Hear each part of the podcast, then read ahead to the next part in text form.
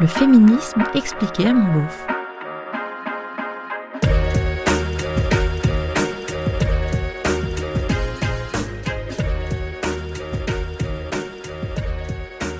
Bonjour à tous, bonjour à toutes. Comme c'est bientôt Noël et que j'ai un peu de retard euh, dans mes podcasts, hein, je vous offre un épisode spécial.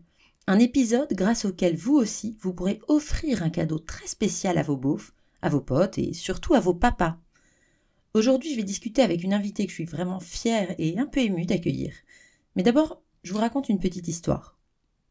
Quelques semaines avant de sortir mon podcast, podcast dont le titre Le féminisme expliqué à mon beauf me rendait particulièrement fière, je tombe sur une publication Instagram de Camille Ansaume, une romancière de talent que je suis depuis très longtemps. Elle se réjouissait de la sortie du premier livre de sa petite sœur Fanny, intitulé Tu ne vas pas sortir comme ça sous-titre Le féminisme expliqué à mon père. Alors là, franchement, j'ai eu envie de pleurer. Ma première réaction a été de me dire Mais merde, elle m'a piqué mon titre Ma vie est foutue J'étais déçue et un peu jalouse, un peu aigrie même. Et je crois me souvenir que ma petite sœur à moi m'a même conseillé de lui péter les dents.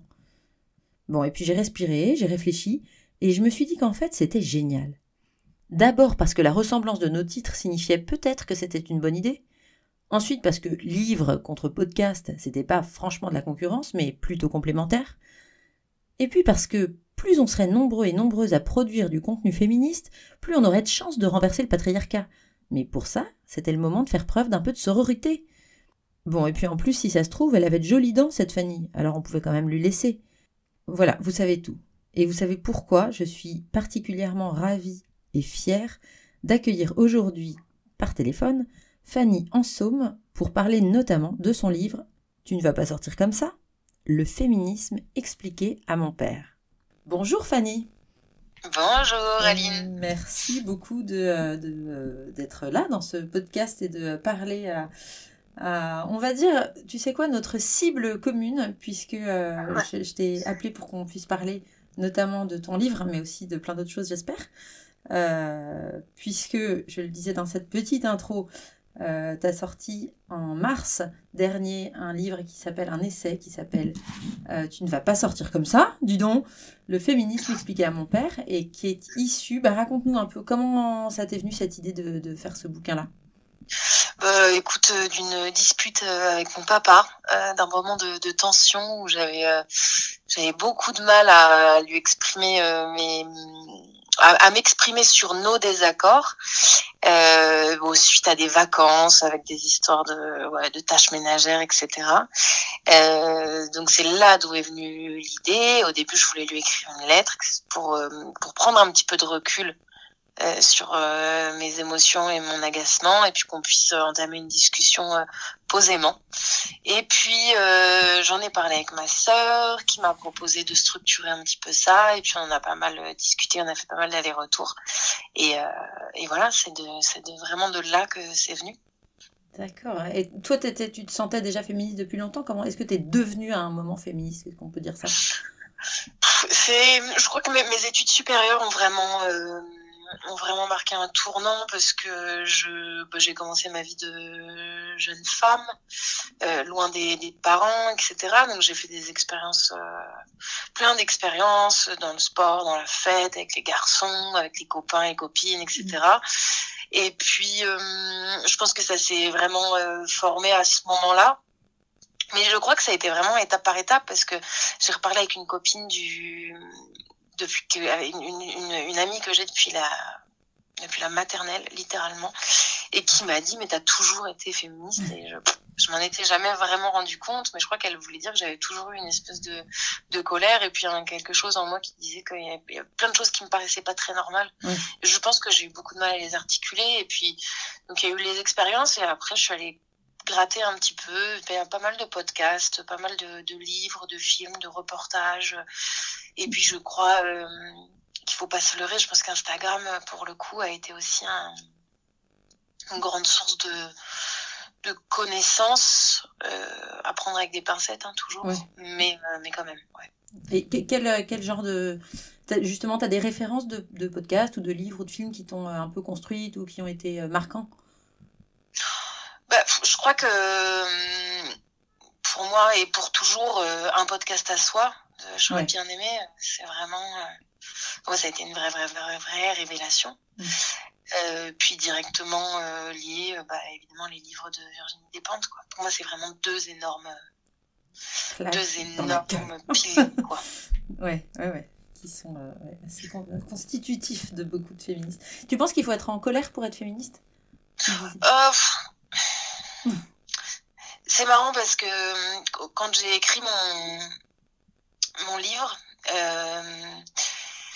j'ai été très partagée sur, euh, par rapport à la colère parce que je trouve qu'il y a quand même des, des discours très très très forts et très euh, très fondateurs qui viennent de la colère des femmes. Et je trouve ça extrêmement important.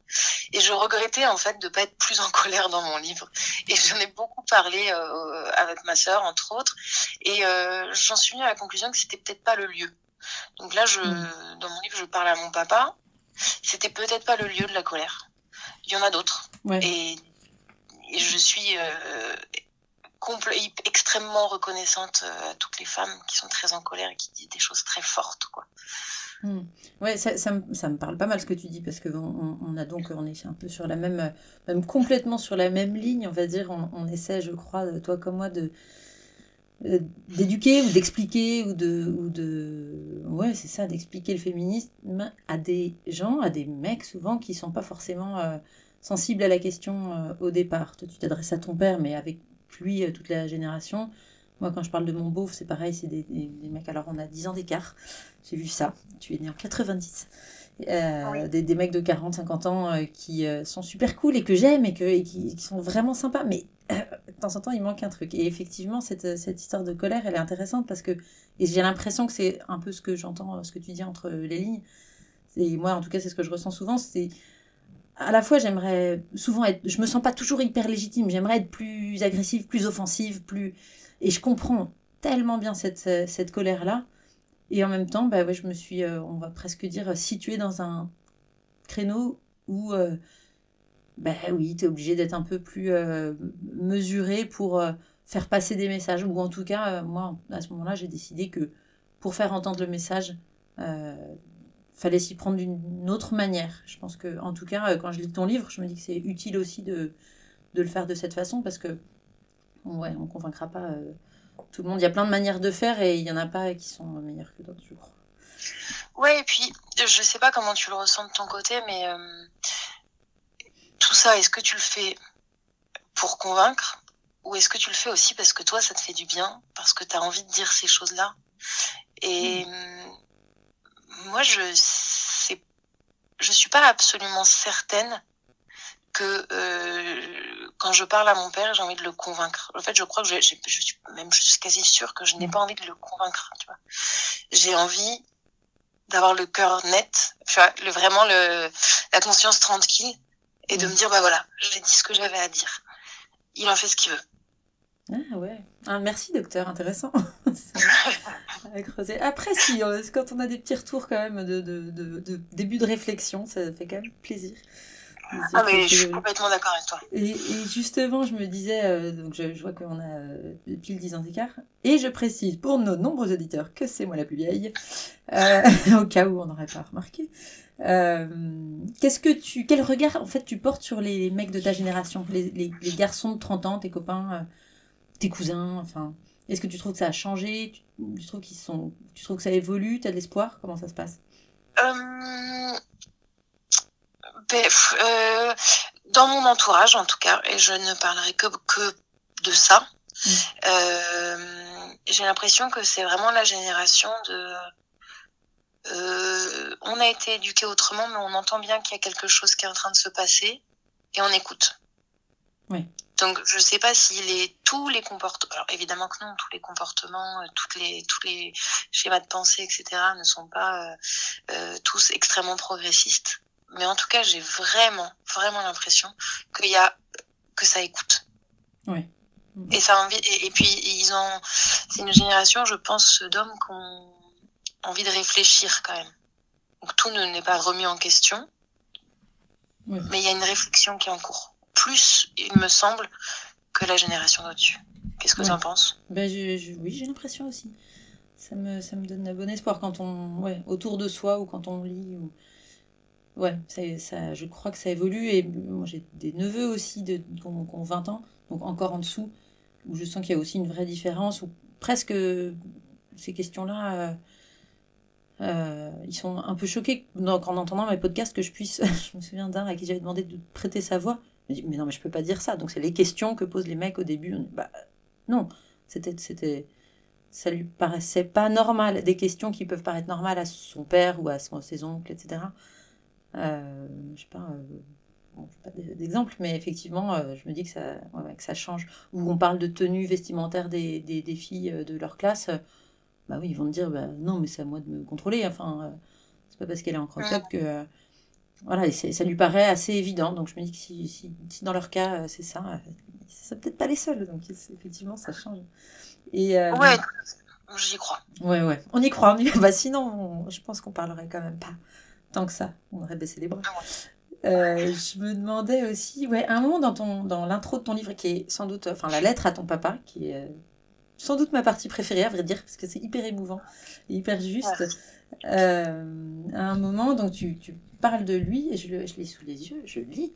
Tu dis, tu es né en 1951 dans une famille blanche catholique de la bourgeoisie industrielle de province, dernier enfant d'une fratrie de six. Tu as reçu une éducation chrétienne de droite etc. Pas la droite des fachos, je précise. Est-ce que tu, tu, penses, alors moi ça m'a pas parlé parce que je pense qu'on est à peu près du même milieu et que, euh, et, que c'est pour ça que c'est intéressant aussi de voilà d'échanger euh, avec eux. Il y a une ouverture et, en même temps il y a des, des habitudes, des habitus, enfin de comportement. Est-ce que tu penses que c'est important euh, quand on parle, et notamment quand on parle de sujets politiques ou de féminisme ou de racisme ou autre, de dire comme ça d'où on vient, qui on est, de quel milieu on vient et, pourquoi tu crois que c'est important de le dire? Euh, Je pense que c'est important de le faire euh, pour euh, indiquer les, biais de perception sur tel sujet, étant donné que je viens de là, moi j'ai cette vision. Bon, tu donnes l'info sur voilà les, biais de, perception qui sont liés à une construction sociale d'un individu. Et ça, je trouve ça assez chouette et je trouve ça d'autant plus chouette que en fait ça permet euh, de se rendre compte à quel point la, la plupart des gens qui prennent la parole dans les médias euh, sont d'une classe dominante euh, et euh, voilà. Mm. En revanche, je crois qu'il faut que cette euh, déclaration de biais entre guillemets, elle reste à sa place, c'est-à-dire que elle donne un une info, elle met dans un contexte mais euh, il faut pas effacer euh, l'agentivité de chaque individu, le vécu, etc., qui qui fait aussi complètement partie de la personne, tu vois, qui prend la mm. parole. donc, je pense qu'elle est, elle est, elle est intéressante à titre d'info. Je pense qu'il faut être prudent avec le fait de délégitimer ou au contraire de charger mm. à fond en légitimité une parole en fonction de là, de là où la personne vient. Ouais, ouais, ouais, d'accord. Oui, c'est pas parce que on est euh, Zemmour. Bon, bref, euh, rien. euh, non, mais c'est vrai que c'est intéressant. Souvent, la question se pose à la fois, enfin, de dire euh, oui, enfin bon, c'est bon, on va pas préciser à chaque fois d'où on vient, mais je, suis assez d'accord avec toi que ça donne une indication. Et en même temps, tu as raison, attention à, Bon, je vais pas te paraphraser, mais tu as raison. je suis d'accord. Ah. J'avais une autre. franchement, plein de questions, mais euh, je me demandais euh, ce qu'avaient dit tes parents à la sortie de ton livre, notamment ton père, quand c'est sorti. Qu'est-ce que, comment ils ont réagi? Comment lui a réagi Et puis ta maman aussi, finalement, parce qu'elle est. Ouais. Euh, bah écoute, papa, moi, c'était très important qu'il lise tout hmm. avant la sortie ça c'était une c'est une certitude euh, maman aussi du coup mais maman j'attendais enfin voilà j'étais curieuse qu'elle le lise j'étais pas forcément euh, j'attendais pas qu'elle qu'elle me donne son aval alors que mm. papa étant donné que je que je le cite que je parle beaucoup de lui c'était vraiment euh, voilà très très mm. important euh, écoute, euh, j'attendais un peu son coup de fil. Euh, j'étais un peu, j'avais un peu peur et tout parce qu'en plus je me suis dit ça se trouve il va demander de, de, changer des trucs.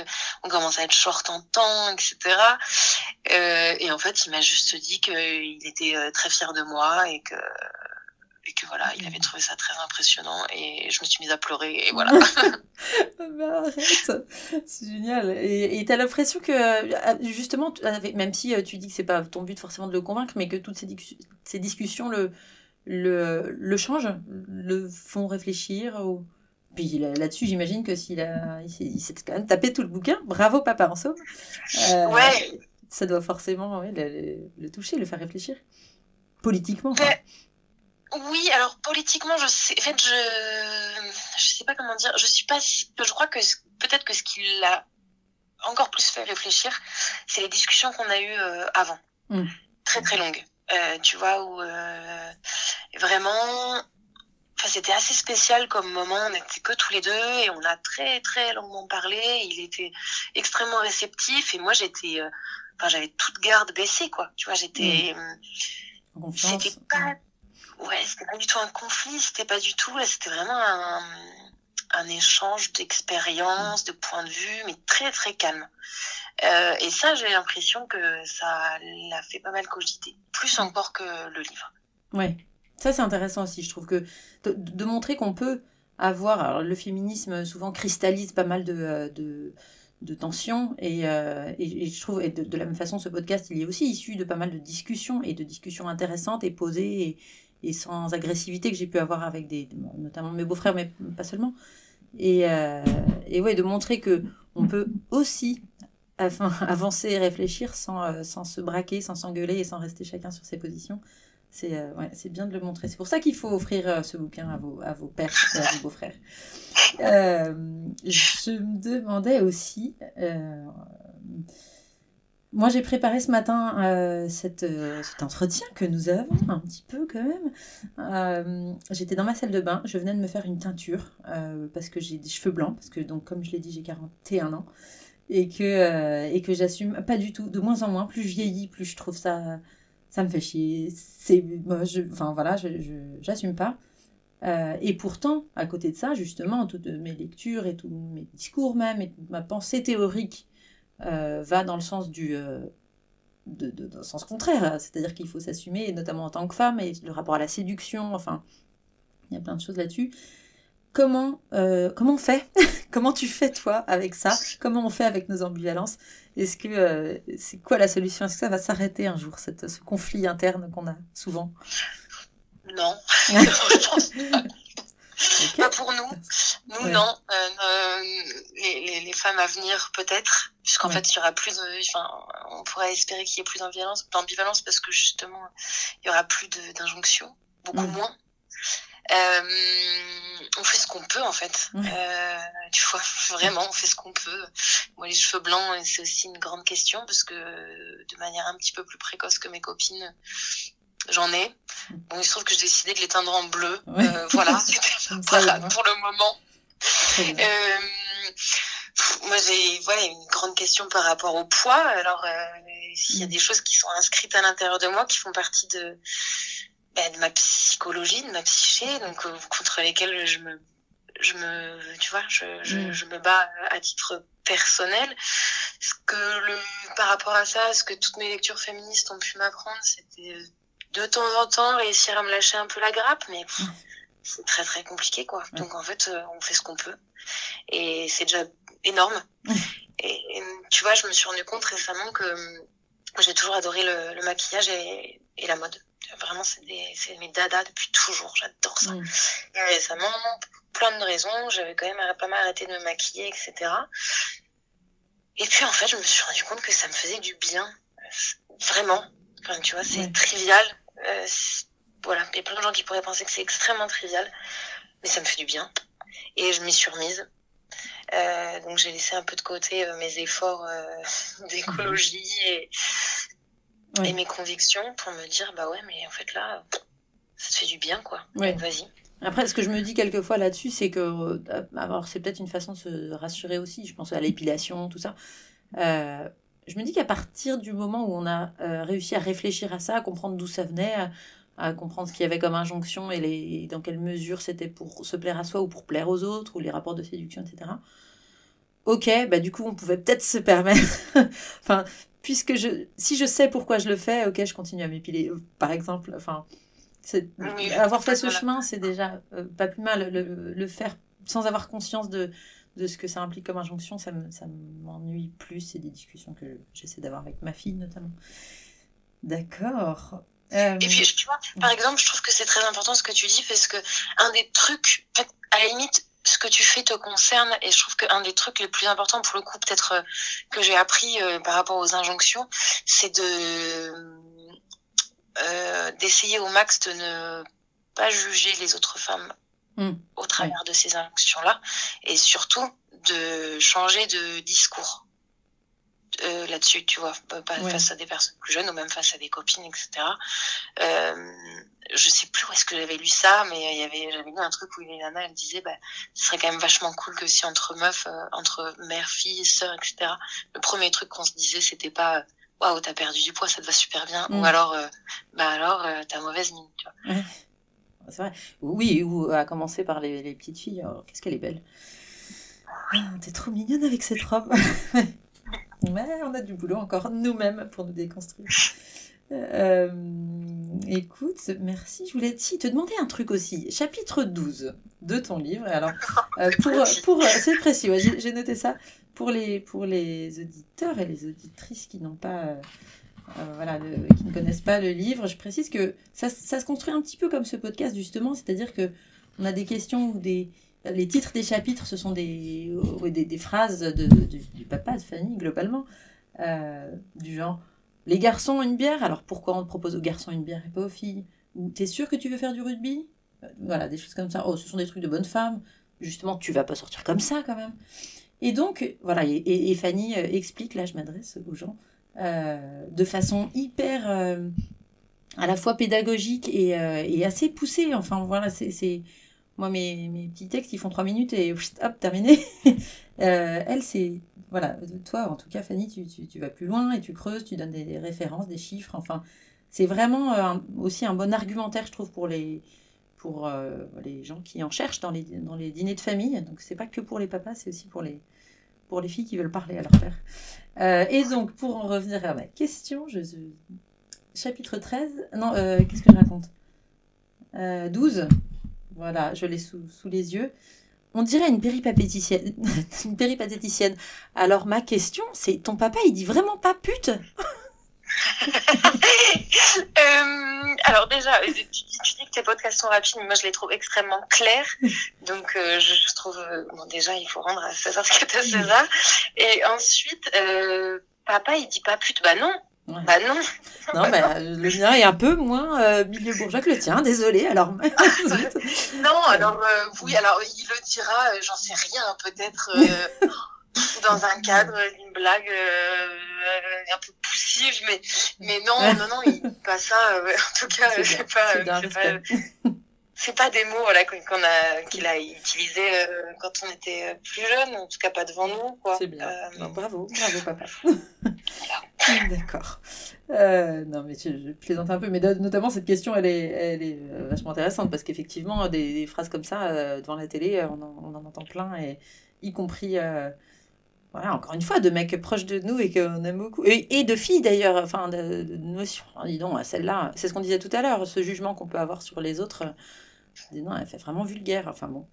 Donc, euh, Oui, mais tu vois, par exemple, je pense que c'est aussi rigolo parce que c'est rigolo que papa ne, papa ne, disait pas pute devant nous. Mm. Quoique, peut-être qu'il l'a dit après, mais en fait, ce, ce qui me fait. Euh, ce qui me fait rire avec mon père, c'est qu'il est capable d'utiliser des tournures hyper en poulet comme ça pour dire des trucs assez. Bon, bah, assez. Oh, on une pute quand même. oui, Et du coup, euh, ouais, du coup, voilà, c'est ça fait. Ouais, ça passe mieux. Et puis, et puis je pense que c'est aussi pour ça que la, la, porte elle était un peu ouverte, c'est-à-dire que, euh, que papa euh, c'est, enfin moi je, on se marre beaucoup quoi. Donc on a on a beaucoup de points de divergence, mais euh, mais on se marre et quand il est capable d'utiliser des mots comme ça qui qui qui, qui tranchent avec, enfin voilà c'est pas un grand châtelain quoi. Tu vois. mais c'est c'est rigolo et c'est comme ça quoi. C'est ce qui permet de, de ouais, garder ce lien aussi fort, l'humour, euh, je pense, en famille. Euh, j'avais une, dernière question, en tout cas dans, ce que j'ai noté, mais euh, je me demandais, je me pose la question, et je pense que ça va être le sujet d'un prochain podcast, mais j'ai du mal à répondre. Est-ce que tu penses qu'on peut être féministe de droite? C'est super, super intéressant. En fait, oui, dans la mesure où euh, je sais pas, prenons par exemple. Bah, toi, tu as parlé de l'exemple de la nudité ou de la sexualisation mmh. des corps. sur un, bah, ça rejoint d'ailleurs aussi la question de la prostitution, par exemple. Moi, je suis pour la légalisation et l'encadrement de la prostitution. Mmh. Beaucoup de femmes qui sont contre. Mmh. J'entends très bien leurs arguments. Mais vraiment, je les trouve euh, extrêmement intéressants. Donc en fait, euh, au sein de, d'ailleurs, je pense que j'aurais dû, j'aurais dû appeler euh, mon livre euh, "Les féministes expliqués à mon père", tu vois, au sein de, au sein de croyances. en fait, la croyance, c'est que c'est, c'est, cette égalité entre les, les femmes et les hommes et une liberté totale pour les femmes d'être. Il y a plein de manières d'y arriver. Et je pense qu'on peut donc on peut être féministe et de droite. Après, dans mes recherches, ça, c'est des choses que je ne connaissais absolument pas jusqu'à ce que je me penche dessus pour mon livre. Je suis passée par euh, les féministes euh, cathos euh, qui choisissent des arguments euh, très très limites pour faire valoir, tu vois, le, enfin, je sais pas, autour de la contraception ou des choses comme ça. Euh, faut être, en fait, il faut être très prudent. Et ben d'ailleurs, on revient sur la déclaration de biais. Euh, moi, j'ai écouté un moment une, une, une, femme qui parlait de la contraception et du fait qu'en fait, euh, on avait euh, on avait mis toute la charge de la contraception sur les femmes et qu'il était temps euh, que ça change. Donc ça, c'est un truc sur lequel je pense toutes les féministes peuvent se retrouver. Oui. Le souci, c'est que elles, bah, sa solution, c'était pas de contraception. Ou mmh. alors le retrait, ou alors, tu vois, ou alors le fait d'accueillir ouais, accueillir euh, ce qui pouvait arriver. Parce que pas de bon, bah, non plus.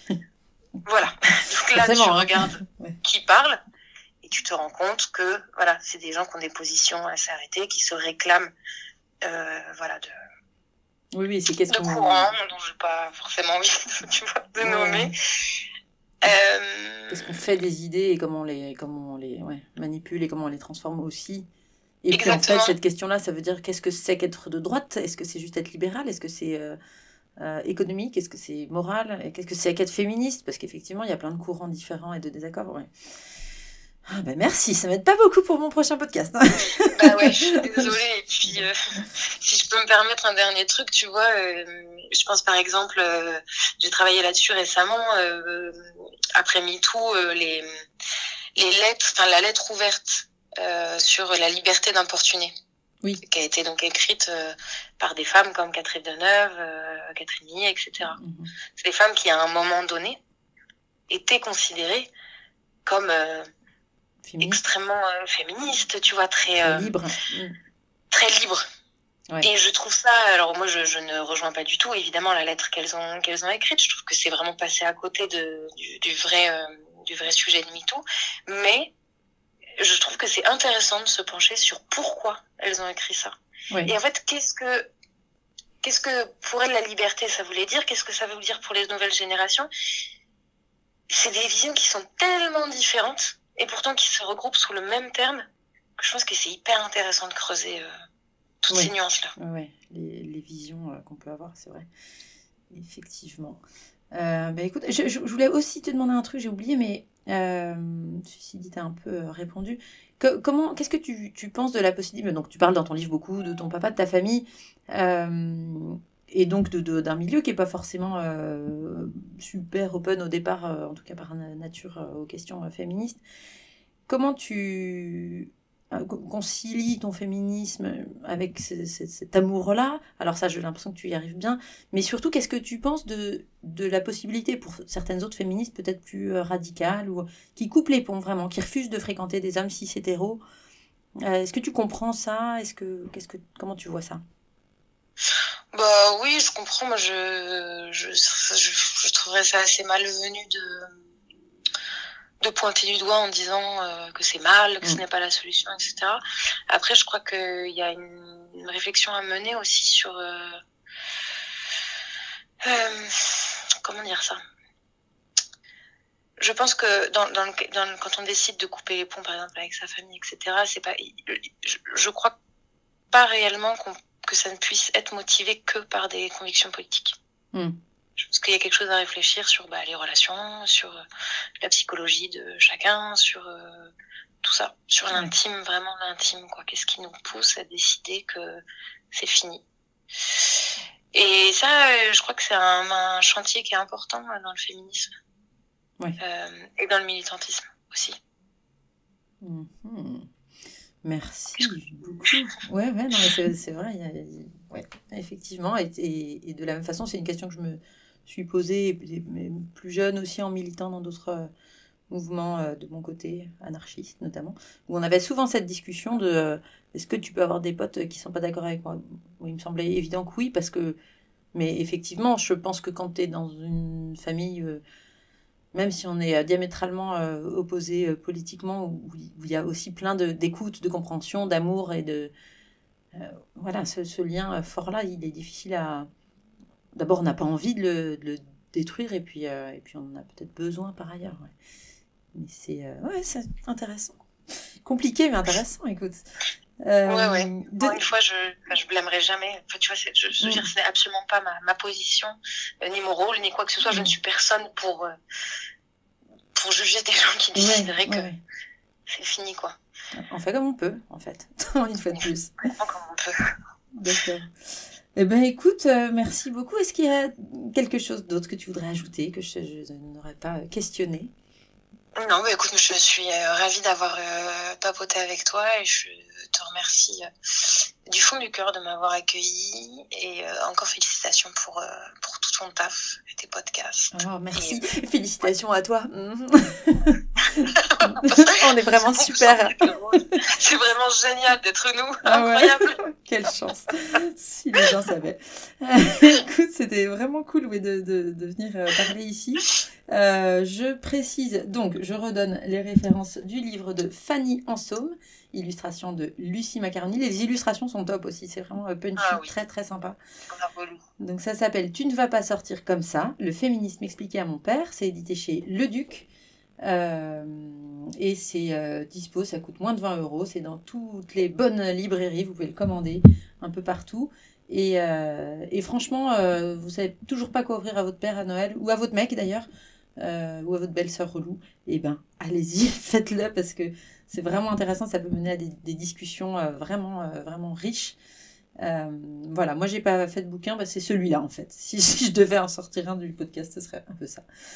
Voilà, donc merci beaucoup Fanny, et puis, et puis à très bientôt. Bonne... Attends, attends, attends, dernière, dernière question, après j'arrête.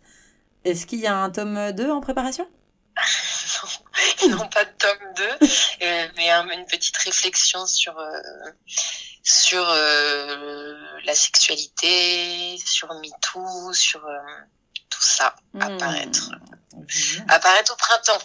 Oh, déjà, bravo. Bon, bah écoute, alors travaille bien. Merci et beaucoup. puis, joyeuses fêtes de fin d'année, bon Noël, tout ça. et, à, bientôt peut-être. À bientôt, avec plaisir. Merci beaucoup. Au revoir.